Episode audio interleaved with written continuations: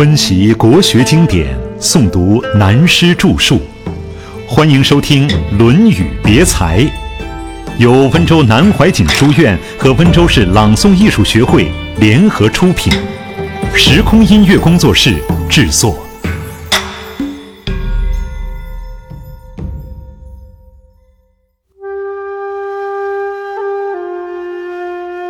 饮食男女，子夏曰。贤贤易色，事父母能竭其力，事君能治其身。与朋友交，言而有信。虽曰未学，吾必谓之学矣。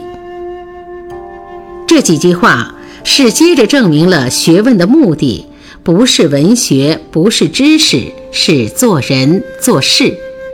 子夏比孔子少四十四岁，他的名字叫卜商。孔子死后，在战国开始的初期，他讲学河西。在战国时期，一般对时代有影响的大学者，蒙受他的影响很大。所以，这也是我们大家要注意的：领导历史、领导国家社会的，到底还是学问思想。现在引用子夏的话，证明学问是什么？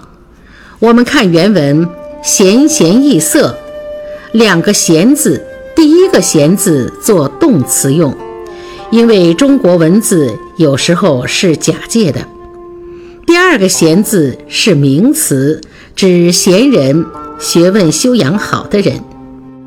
易色，古人如宋儒他们是怎么解释的呢？他们对“色”字解作女色、女人、男女之色。贤贤易色，就是看到贤人、有学问道德的人，马上跟他学了。易色，女色都不要了，太太都不要了，在恋爱中的把女朋友都丢掉了。如是女方，男朋友也不要了。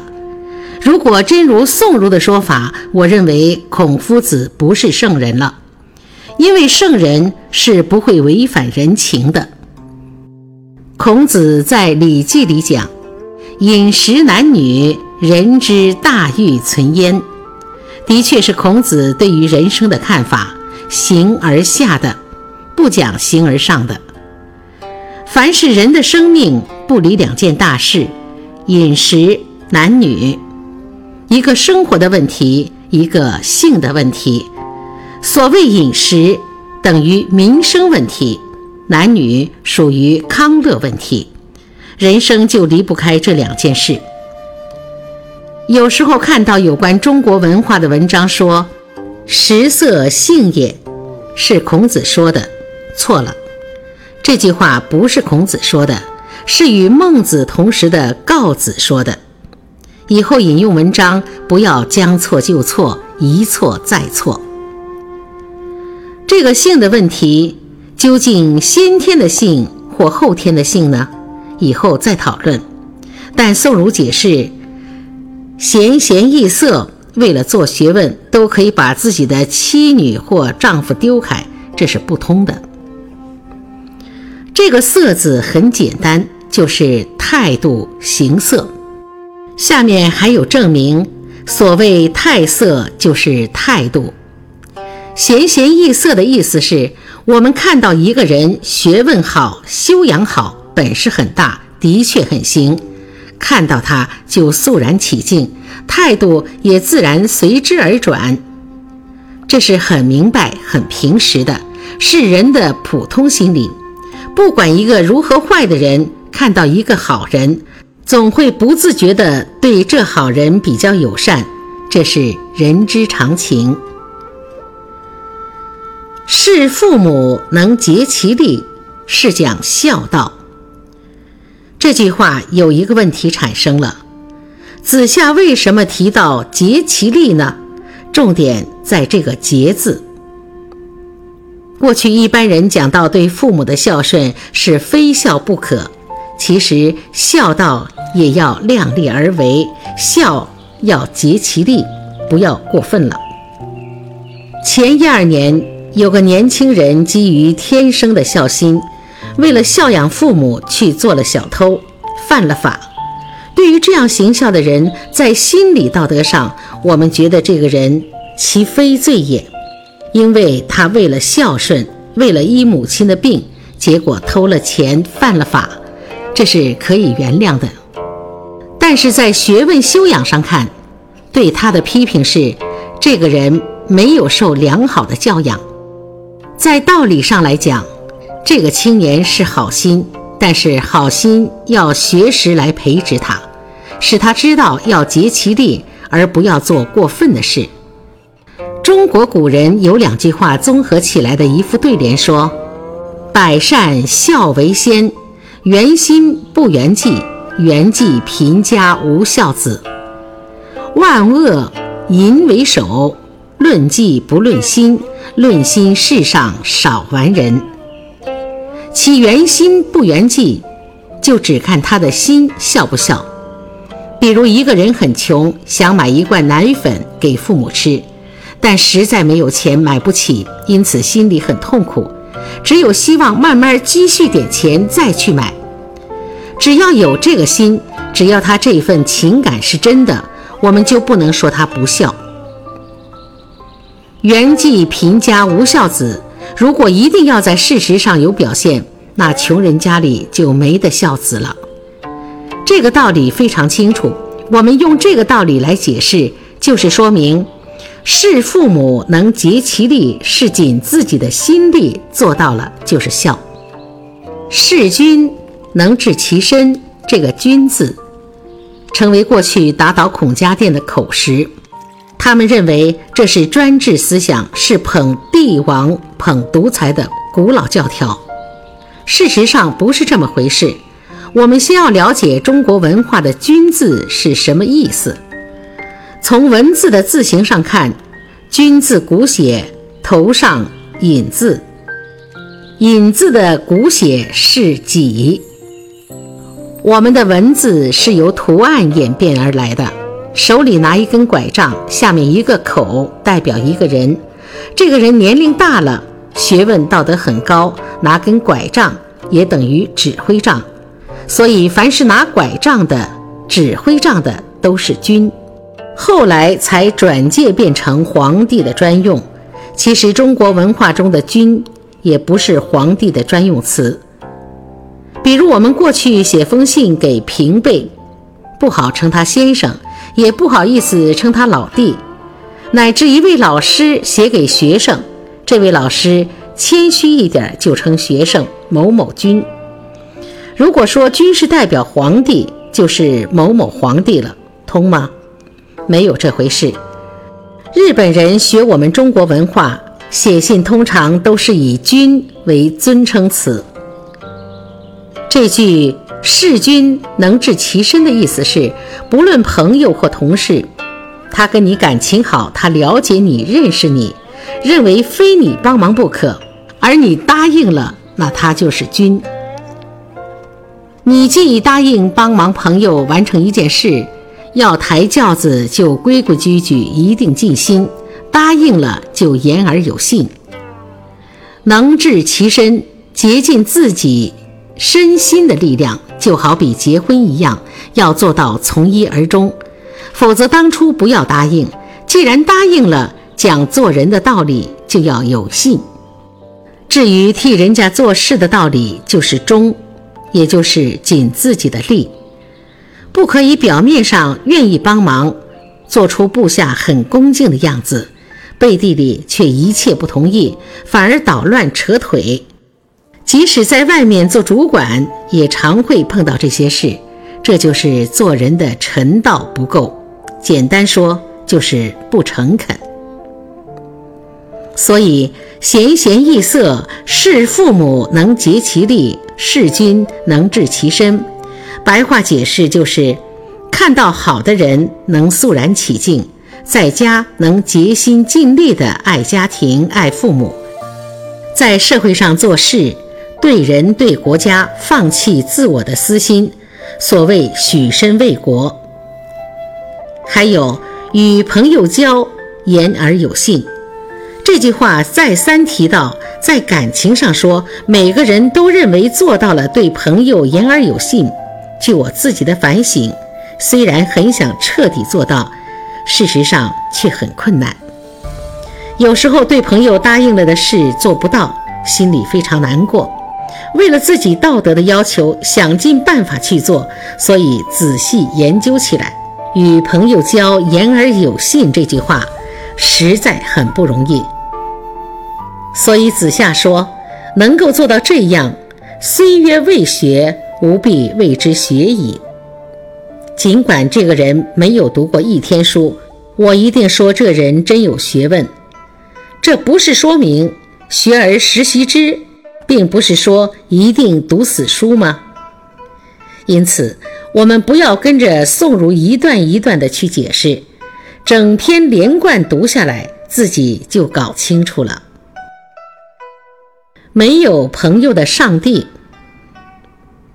下面讲到学问态度，那就更妙了。引用孔子的话：“子曰，君子不重则不威，学则不固。主忠信，无有不如己者。过则勿惮改。”讲到这里，说句笑话：朱文正公及有些后儒们都该打屁股三百板。乱注乱解错了，所以中国文化给自己人毁了。我们怎么看出来的呢？不知道诸位是否跟我一样都见过的？清朝末年老一套的学者，大体上许多都是这样的。他们读了这句“君子不重则不威”，就照宋儒他们的解释学样起来。那样子用现代的话来讲。对于年轻人真是代沟。那时老头子们在那里谈笑，你不要以为老头子们谈笑会有第二个方式，还不是一样谈饮食男女、人事是非，再不然就谈调皮话。不管他学问多高，都是人嘛，人很普通，都是一样。可是那些老头子明明正在谈笑不相干的事。看到我们年轻人一进去，那个眼镜搁在鼻尖上，手拿一根烟筒的老头子，便憋起嗓子道：“嘿，你们来做什么？好好念书去！”一副道学面孔。他们认为对年轻后代要重，可是他们不知道重是怎么解释，以为把脸上的肉挂下来就是重。为什么呢？君子不重则不威，硬要重；学则不固，不重呀，学问就不稳固了。接着，无有不如己者。照他们的解释，交朋友不要交到不如我们的。这句话问题来了，他们怎么注解呢？至少学问道德要比我们好的朋友，那完了。司马迁、司马光这些大学问家，不知道该教谁了。照他这样交朋友，只能交比我们好的。那么大学校长只能与教育部长交朋友，部长只能跟院长做朋友，院长只能跟总统做朋友，当了总统只能跟上帝做朋友了。无友不如己者嘛。假如孔子是这样讲，那孔子是势利小人，该打屁股。照宋儒的解释，那么下面的“过则勿惮改”又怎么说呢？又怎样上下文连接起来呢？中国文化就是这样被他们糟蹋了。事实上是怎么说的？“君子不重则不威”的“重”是自重，现在来讲是自尊心。也就是说，每个人要自重。君子不重则不威。拿现代化来讲，也可以说是自己没有信心。今天中午，有一位在国外学哲学的青年，由他父母陪来找我。这青年说：“我觉得我自己不存在。”我说：“你怎么不存在？”他说：“我觉得没有我。”我说：“现在我讲话，你听到了吧？”既听到了，怎么会不存在呢？根据西方哲学家笛卡尔的思想，我思故我在，你能够思想，你就存在，你怎么没有？”他说：“没有，我觉得我什么都不行。”我说：“你非常行，比任何人都行。”事实上，这个孩子是丧失了自信心，要恢复他的自信心就好了。我们要知道，人都天生有傲慢，但有时候对事情的处理一点自信都没有，这是心理的问题，也是大众的心理。比如交代一个任务给诸位中间任何一人，所谓见微受命，你有时候会丧失了这个信念，心里非常空虚。在这地方就需要真正的学问，这个学问不是在书本上。这就是自重。所以，一个人没有自信，也不自己重视自己，不自尊，学则不固，这个学问是不稳固的，这个知识对你没有用。因此，我们必须建立起自己的人格、自己的信心来。那么，无有不如己者是讲什么？是说不要看不起任何一个人。不要认为任何一个人不如自己。上一句是自重，下一句是尊重人家。我们既然要自尊，同时要尊重每一个人的自尊心。无有不如己者，不要认为你的朋友不如你，没有一个朋友是不如你。世界上的人，聪明智慧大约相差不多，反应快叫聪明，反应慢就叫笨。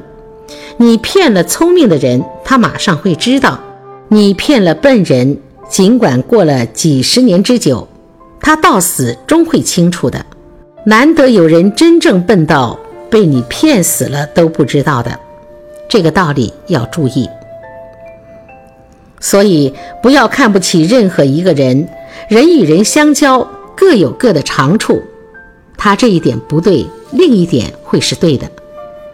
有两个重点要注意的：不因其人而废其言，不因其言而废其人。这个家伙的行为太混蛋了，但有时候他说的一句话意见很好，你要注意，不要因为他的人格有问题或者对他的印象不好，而对他的好主意硬是不肯听，那就不对了。有时候不因其言而废其人。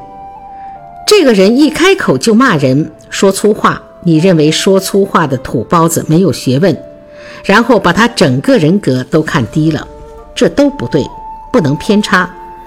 无有不如己者，世界上每个人都有他的长处，我们应该用其长而舍其短。所以过则勿惮改，因为看到了每一个人的长处，发现自己的缺点。那么不要怕改过，这就是真学问。据心理学的研究，人对自己的过错很容易发现。每个人自己做错了事、说错了话，自己晓得不晓得呢？绝对晓得。但是人类有个毛病，尤其不是真有修养的人，对这个毛病改不过来。这毛病就是明明知道自己错了。第二秒钟就找出很多理由来支持自己的错误完全是对的，越想自己越没有错，尤其是事业稍有成就的人，这个毛病一犯是毫无办法的。所以过错一经发现后，就要勇于改过，才是真学问、真道德。那么我如何来证明这个无有不如己者是这样解释呢？很自然的。还是根据《论语》，如果孔子把“无”字做动词，便不用这个“无”了。比如说，下面有的“无义”“无我”等等，都用这个“无”字。而且根据上下文，根据整个《论语》精神，这句话是非常清楚的。上面教你尊重自己，下面教你尊重别人。过去一千多年来的解释都变成交情当中的势力，这怎么通呢？所以我说，孔家店被人打倒，老板没有错，都是店员们搞错了的，这要特别修正的。